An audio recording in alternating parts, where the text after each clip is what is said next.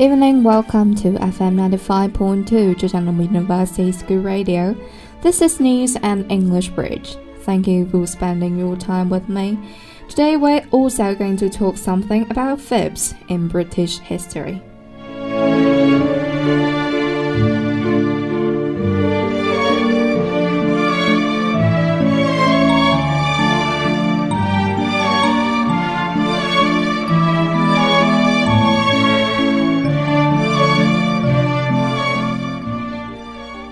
Last episode, we shared something about how the best storyteller Shakespeare made British history. The Wars of the Roses, appearing Richard III, or witness how he made Richard III become the biggest baddie in history, and the Wars of the Roses symbolize a nation's darkest hour. But the new and radically definite tale of Good King Richard was also emerging, which turned Shakespeare's family story on its head. In 1924, the Richard III Society was founded to counter what they saw as outright Tudor lies, and to paint a much more flattering portrait of Richard. Though Richard was a good lord and a mighty king, and he definitely don't have a hunchback. Centuries after Richard's death, his supporters, the Richardians, were determined to clear his name with extraordinary discovery of his body here in this car park in Lancaster, and centuries of conjecture and half-truth and even downright lies, here was some hard evidence for the real Richard.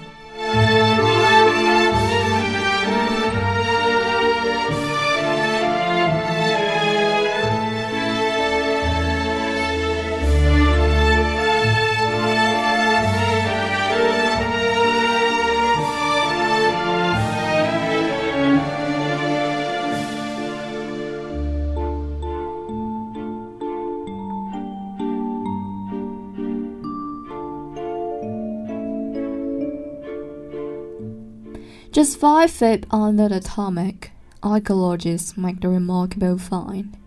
The Richardians were delighted finally to lay eyes on their hero. But even from a quick glance, it was clear that this man did have an abnormal curvature of the spine. In the Wars of the Roses, the wrong man had come out on top. For them, the final twist in the tale is that Henry VII, not Richard, was the true villain of the piece. The Richardians, the triumphant Tudor was nothing more than a ruffled usurper who had slandered Richard's good name. In the 2019, oh sorry, in the 2013, another royal fan club was born, the Henry Tudor Society. The need to find a hero in the villain of the Wars of Roses remains as strong as ever. In 2015, 530 years after his death on the battlefield of Bosworth, Richard III was finally laid to rest in Lancaster Cathedral in a tomb fit for a king.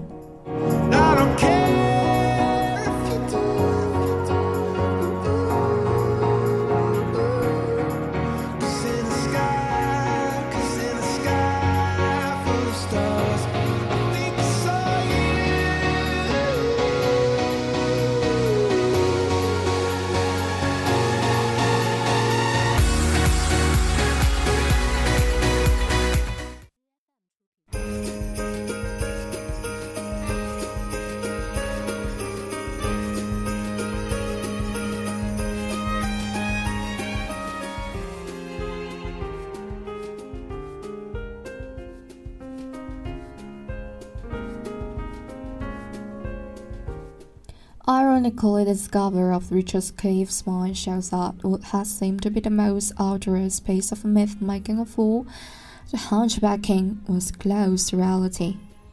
But fascinating though Richard's bones are, they can't really tell us what sort of a man or what sort of a king he was, because history is more than a series of days, facts, and bones. It's a collection of stories, and authors reveal just as much about their authors as they do about the heroes and the villains they portray. While Richard has been laid to rest, the story of the Wars of the Roses certainly hasn't. This is what we talked about during the last episode, and for the following, I'm going to say something about the Glorious Revolution. Was it really glorious?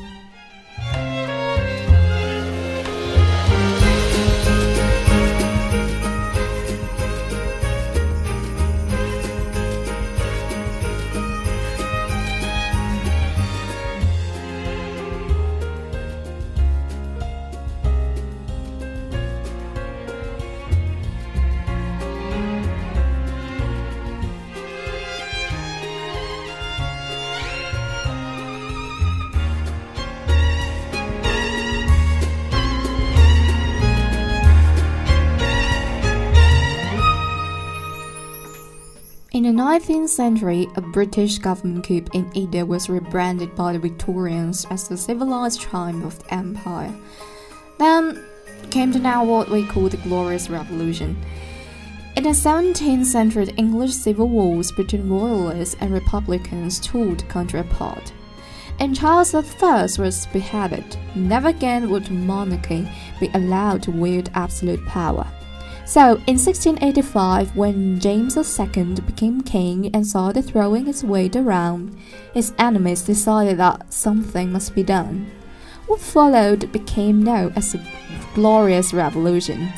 James II is the villain of this carefully constructed tale.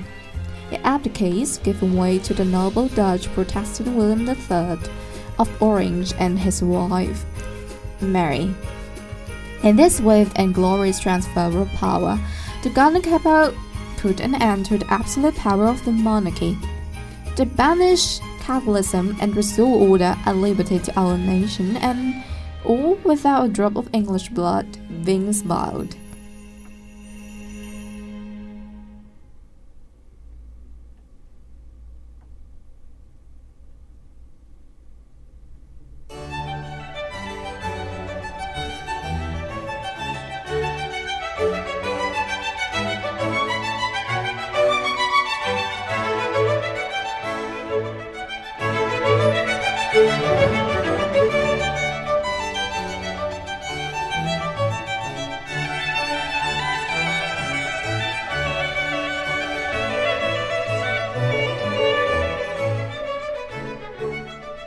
For many people, James II was a good old-fashioned tyrant, harking back to the back old days of Charles I. But the biggest problem with James was the fact that he was Catholic king in country that was largely Protestant. In England, at least, a Catholic monarchy was associated with absolutism. It, he believed in the, divine right to rule and to ride over his subjects. James didn't do so much to play down this ty tyrannical image when the rebellion rose up against him. Executed 250 of the participants when seven Anglican bishops dared to challenge his pro Catholic policies. He threw them into the Tower of London. James' enemies wanted a Protestant monarch who respected the powers of Parliament. So, James was a Catholic appointed his fellow Catholics to high office that caused annoyance, and worst of all, he married a Catholic, Mary of Modena. This meant that any children, any heirs that they might have, would be Catholic too.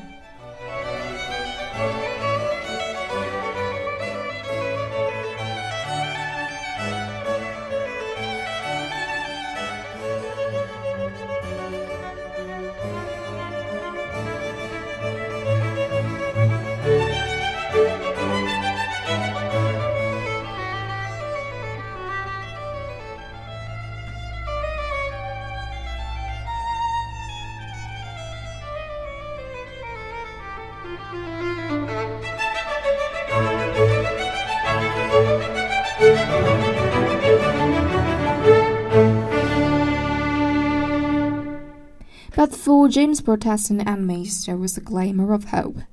James hadn't produced a Catholic heir. He only had his two daughters, both Protestant, from his first marriage, and his new wife, Mary, had lost eight children as a result of miscarriage, stillbirth, and death in infancy. If James' wife, Mary, proved unable to give birth a baby boy, and time was ticking on. She wasn't getting any younger, so then James' line would stutter to a stop. This Catholic part of the royal family would simply die out.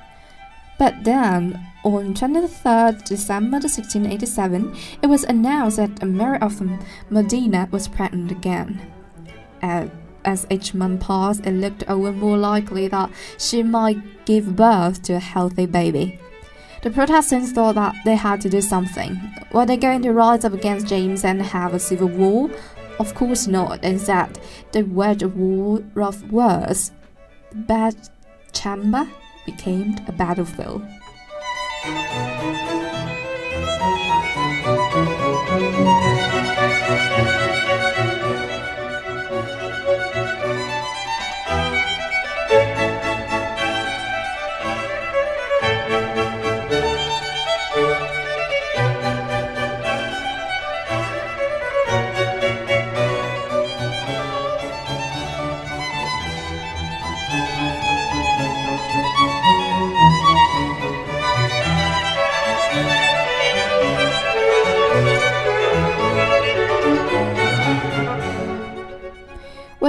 Horrors of English civil war still within living memory, regicide was out of the question. Any regime change would need to be legally justified. So James' enemies began to spin a yarn. As Mary's pregnant progressed, people put it about that was a fake, or perhaps a fantasy. Even James' grown-up daughter the Protestant princess, Marianne and Gordon on the act. They spread gossip that Nobody had felt baby quickening, and here's a cliche nobody had seen any milk. But on the 10th of June 1688, Mary of Modena defined the daughter and gave birth to the healthy baby boy. Now, you might think that birth would have put an end to the debate, but in fact, it was on fire, because some said that the real baby had died and that an impostor had been smuggled into the queen's bed in a warming pan.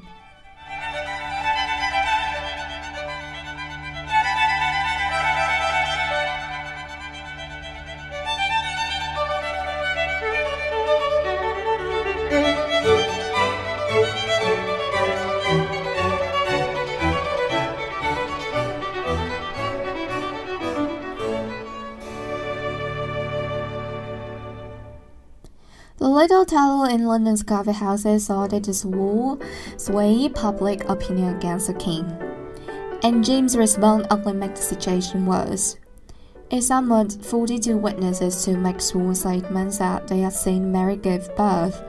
James published these depositions. It was an attempt to silence his Protestant enemies. But things will never go exactly the way you want. The warming pan incident came from an detail in these depositions is that there is a gentlewoman of the bedchamber called Margaret Dawson who says that I saw fire carried in to warm the queen's bed in the warming pan, but then a family was made.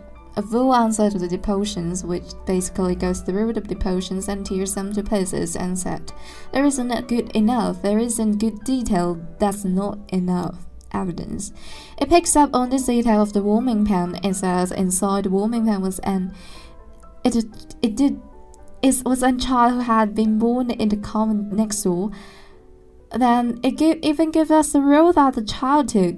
Moreover, other sort of stuff was produced that helped tell the story of the warming pan. The warming pan I found myself far fetched, but it was a juicy tabloid tale, powerful enough to stir up treason. James' right to rule was increasingly being questioned, and James' enemies had now won public support that needed to remove the anointed king.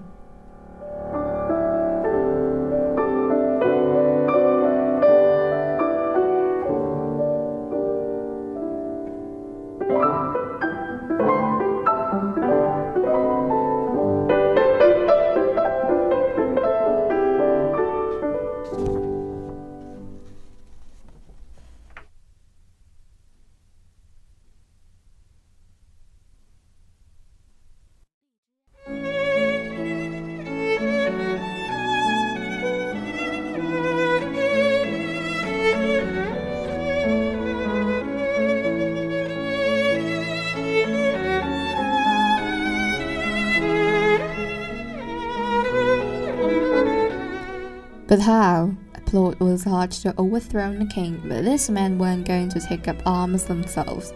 Instead, they wrote a letter inviting someone else to do their dirty work.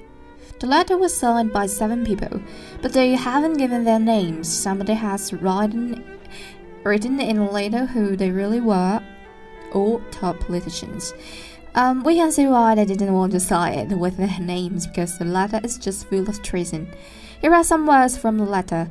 The people are so generally dissatisfied with the present conduct of the government in relation to religion, liberty, and properties.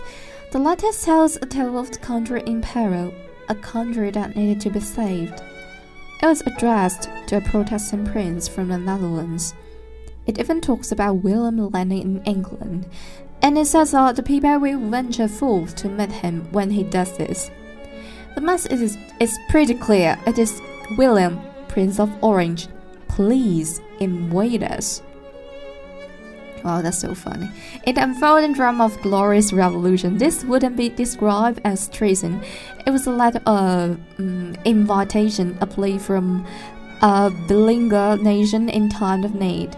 If William accepted, he would be presented as the answer to England's prayers.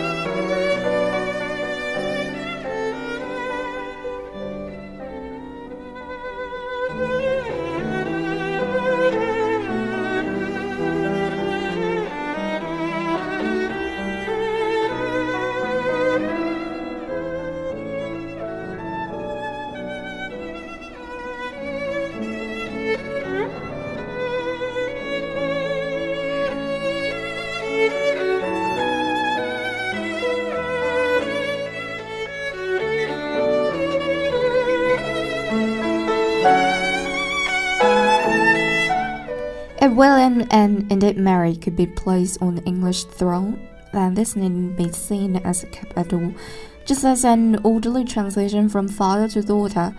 And these two had excellent credentials as monarchs in waiting because they were both Protestants. And James's enemies had chosen well. But William of Orange had even more to gain from going along with their plan. William was planning an even longer game than simply becoming King of Britain, and this is what invita invitation so attracted to him. If he were to invade and get the crown, that he would toppling a Catholic king good thing. More importantly, though, he would be getting more power to move against an even more dangerous Catholic three threat nearer home, Louis XVIII, the, the Sun King of France.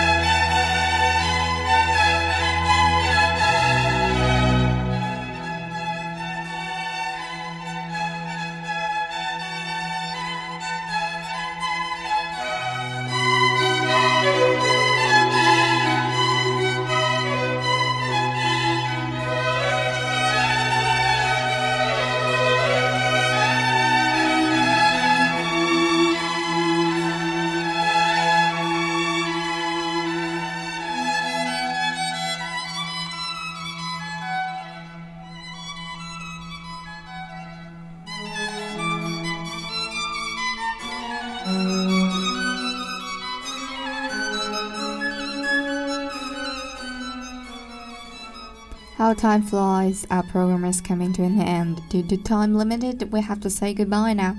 Though I still have so much to share, like the so-called Sun King of France. Anyway, thank you so much, Span Lee. past 20 minutes with me and hope everyone has a beautiful night and enjoys their flowing weekend. Bye.